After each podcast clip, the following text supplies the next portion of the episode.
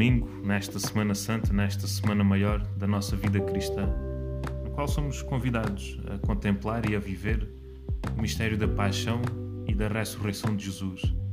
E hoje, nesta terça-feira, estamos numa ceia com Jesus. E uma ceia é sempre um lugar de partilha, de partilha de vida, partilha de experiências, pôr em comunhão a nossa vida uns com os outros. É isso que fazemos numa ceia, é isso que fazemos numa refeição. Pormos em comum a nossa vida.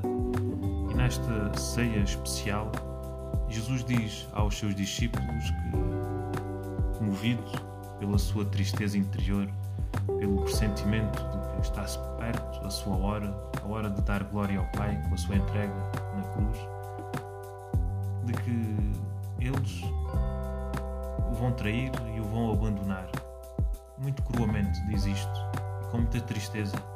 Imaginar esta cena comove pessoalmente o coração, né? Imaginar-me, colocar-me nesta cena e ouvir Jesus dizer: Um de vós vai trair-me. E tu que dizes que dás a vida por mim, como é que me vais negar num momento em que mais vou precisar do teu apoio da tua ajuda? Isto toca-me pessoalmente e deve-nos tocar a todos, porque é a cada um de nós que Jesus diz esta palavra porque nos momentos que ele mais precisa, nos momentos em que mais somos chamados, muitas vezes a dar este testemunho, nós falhamos. Nós traímos, nós negamos, todos nós já nos aconteceu isto. A mim já me aconteceu de o negar e de o trair. Mas certamente a graça de Deus e a misericórdia de Deus me fizeram renascer. Jesus perdoou-me e fez-me, pela sua misericórdia, novamente seu discípulo e amigo dele.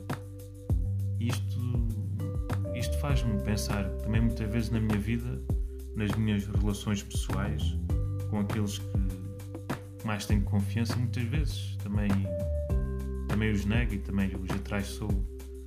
Não, porque, não que eles vão, vão morrer, nem, nem nada disso, mas muitas vezes quando, quando digo, olha, conta comigo para o que precisares, esta simples palavra, conta comigo para o que precisares e muitas vezes, quando eles de facto precisam, eu recuso-me a ajudar. Arranjo uma desculpa. Ah, agora não tenho tempo. Agora não, agora não consigo. Tenho outras coisas para fazer. E quando no fundo sei que é mentira, sei que não, não tenho, apenas é o meu, o meu instinto ou o meu desejo de, ou o meu aborrecimento, o meu egoísmo a falar e a dizer não, agora não me apetece ajudar-te, não tenho paciência para te ajudar teu problema, não é o meu. Isto faz com que eu esteja a traiçoar Jesus, continuo a negar Jesus. Porque é Jesus, naquele meu amigo, naquele meu irmão, que me pede, que me pede ajuda e eu estou a negá-lo, estou a negar essa ajuda. E então é, é preciso termos também nós esta coragem, esta capacidade de nos ajudarmos, né? de combater o nosso egoísmo e nós combatemos o nosso egoísmo ajudando-nos uns aos outros. Então, sim, aquilo que dissemos, podes contar comigo sempre que precisares, então torna-se verdade. E ao assumir esse compromisso e ao tornar efetiva esta minha ajuda, estou a, a ajudar Jesus, estou-me a fazer presente na paixão de Jesus, fazendo presente no, no sofrimento daquele meu amigo e daquele meu irmão. E é este o desafio que Jesus nos lança neste nesta semana e neste dia em concreto, para que também nós possamos viver com plenitude a sua paixão e a sua ressurreição. Em primeiro, reconhecermos com humildade que nem sempre somos os fiéis companheiros, nem sempre somos os fiéis discípulos que caminham com Jesus na paixão, porque o negamos, não só muitas vezes com a falta do nosso testemunho, mas também com a falta do nosso empenho em ajudar aqueles que mais precisam, aqueles nossos amigos a quem nós prometemos a nossa ajuda sempre. E pedir a Jesus a sua graça, pedir a Jesus com o auxílio do Espírito Santo nos renove, para que também nós possamos combater isso.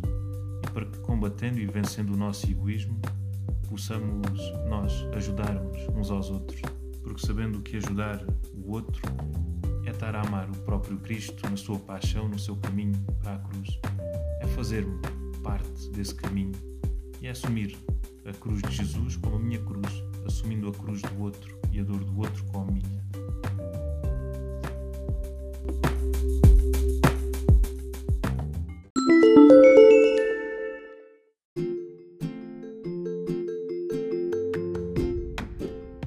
Olá, obrigado por ouvir o nosso podcast.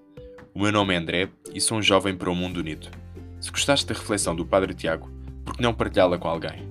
Segue-nos no Instagram e no Facebook para ficares a par das novidades que temos para ti. E não te esqueças, é sempre possível algo mais.